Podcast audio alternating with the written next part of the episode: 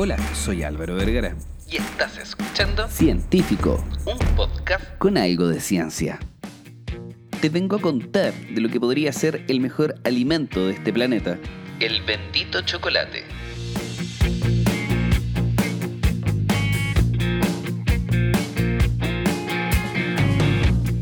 Si queremos hablar científicamente del chocolate, tenemos que hablar del extracto de cacao, que es una mezcla amarga con sabor a chocolate formada por moléculas chantinas, que sería la teobromina y cafeína, y también las procianidinas. Principalmente porque los estudios se centran en estas expresiones moleculares que vienen del chocolate. De hecho, muchos estudios han visto cómo la suplementación con cacao o con chocolate de alta pureza, un chocolate bitter, principalmente con un 70-80% de cacao hacia arriba, puede proporcionar beneficios cardiovasculares y cognitivos a través de un mejor flujo sanguíneo y un efecto antioxidante. Y lo que te quiero presentar ahora es una parte de los beneficios que va a tener el cacao o el chocolate en nuestro cuerpo y más importante, en nuestro cerebro ya que como sabemos todos los alimentos afectan a diferentes órganos y una de las cosas que podemos destacar del chocolate amargo o chocolate bitter o el extracto de cacao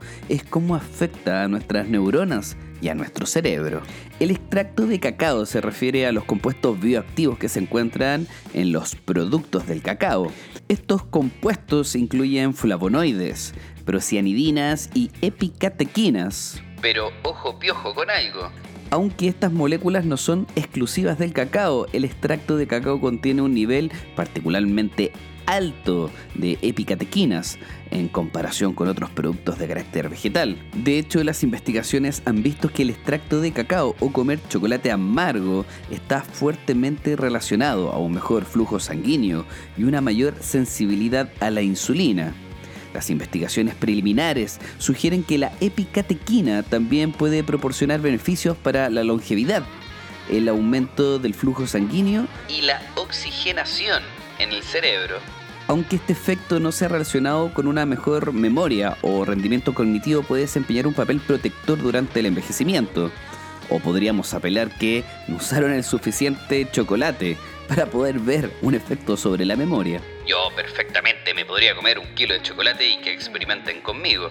También existe evidencia que han evaluado la epicatequina como puede ayudar a mitigar los efectos sobre algunas mitocondrias dañadas. Cuando el cuerpo absorbe epicatequina, activa una vía de señalización de la insulina, lo que provoca un leve aumento de la absorción de glucosa.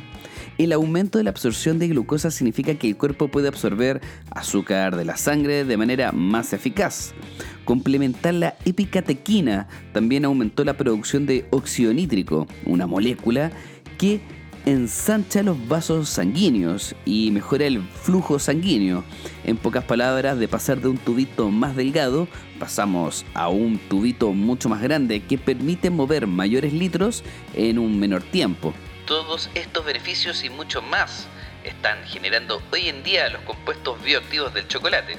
De hecho, algunas investigaciones recomiendan comer entre 26 y 40 gramos de chocolate amargo que contenga, ojalá, un 75% de cacao hacia arriba. Con el fin de alcanzar cantidades eficientes de epicatequina.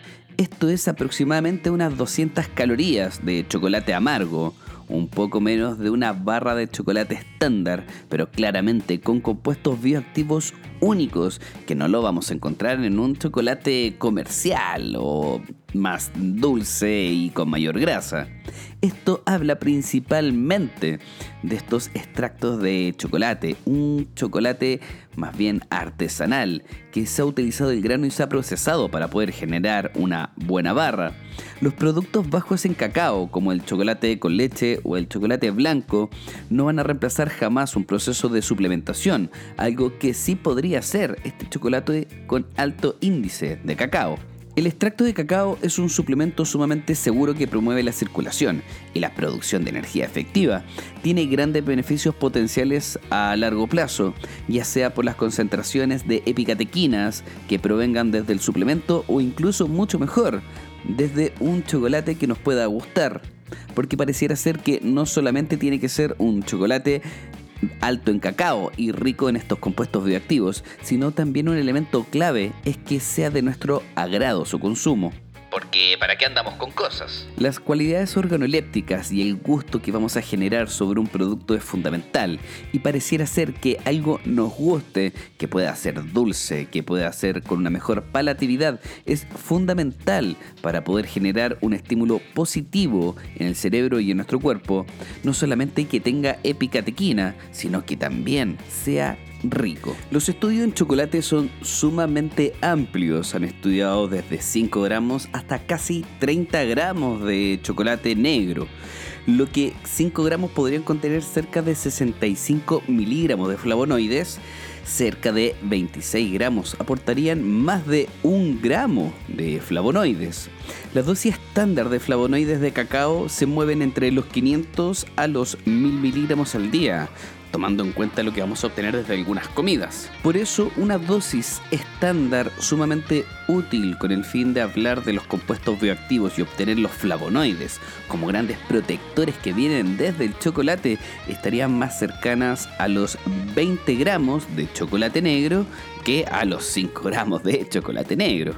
En el caso que no te guste el chocolate, y que probablemente eso te convierta en un asesino serial. Se ha estudiado también que el extracto de cacao o los compuestos ricos en epicatequinas o flavonoides pueden generar el mismo efecto que va a ser consumir un chocolate negro. Pero si quieres saber la dosis más recomendada de chocolate negro, pasando por todos los estudios y gramajes recomendados, sería de 25 a 40 gramos de chocolate negro, que contiene por lo menos un 85% de cacao.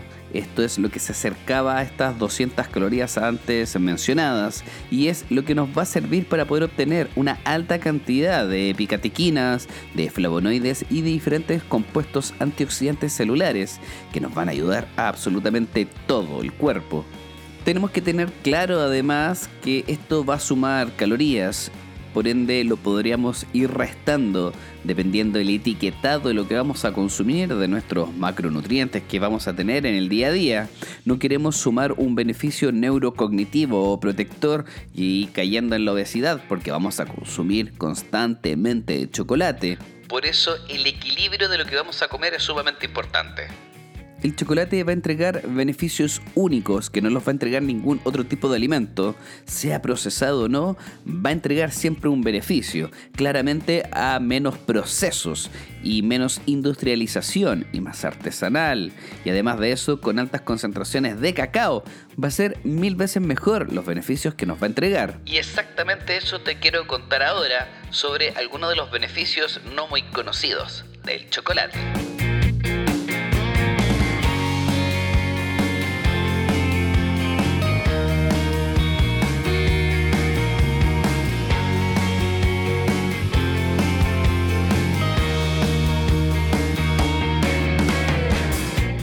Un estudio hecho en ratones, pero no menos evidente en su acción, es que evaluaron la cantidad de epicatequinas que necesitaban para poder mejorar la memoria. Vieron que utilizar 125 a 750 miligramos por cada kilo de peso podría generar efectos increíbles en la memoria, a pesar de que se observó un aumento en la formación de la memoria como un proceso medible, no apareció haber ninguna mejora en la supervivencia celular de los recién nacidos a nivel del hipocampo. Se observó que las epicatequinas aumentaron la vascularización, o sea, la cantidad de vasos sanguíneos que podían llegar al hipocampo en una parte del cerebro, algo que se había visto con anterioridad, donde la epicatequina, este compuesto bioactivo del chocolate o del cacao amargo, también mejoró y aumentó la densidad de algunas células granulares en la columna vertebral, algo que pareciera ser estar involucrado también en algunas expresiones genéticas y celulares que tienen que ver con el aprendizaje, donde se ha visto que se regulan de manera positiva, mejorando el aspecto del aprendizaje se ha visto que la epicatequina también ha logrado mejorar la sinaptosoma 25 o SNAP 25. Además de eso, de algunos miembros familiares de la kinesin 17 o KIF 17, junto con algunos elementos potenciadores de la angiogénesis para poder formar nuevos vasos sanguíneos en el cerebro y regular de manera negativa algunos genes inflamatorios. O sea, pareciera ser que la epicatequina, este gran compuesto bioactivo que encontramos en el chocolate, logra mejorar algunos aspectos con el aprendizaje, generando la modificación de algunas proteínas y algunos genes que tienen que ver con el aprendizaje, lograr comprender de mejor forma y además de eso estimula una mayor cantidad de vasos sanguíneos o capilares en el cerebro y disminuye algunos marcadores inflamatorios que podríamos tener.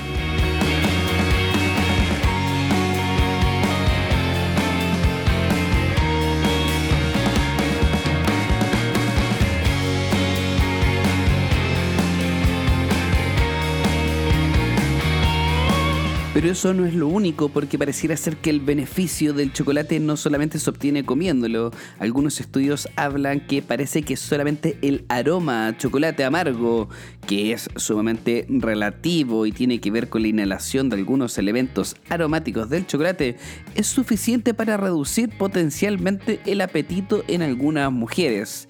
Esto tendría que ver netamente con que ya algunos neurotransmisores y neuroreceptores que tenemos en el alguna zona olfatoria y también del gusto logran generar algunos marcadores en el cerebro que logran controlar el apetito, o sea, nos pueden hacer consumir menos, tener una mejor adherencia en la dieta y por consiguiente lograr bajar de peso. Algo muy importante de destacar, ya que no todos los olores han generado estos estímulos sobre el apetito, solamente el chocolate pareciera tener este superpoder.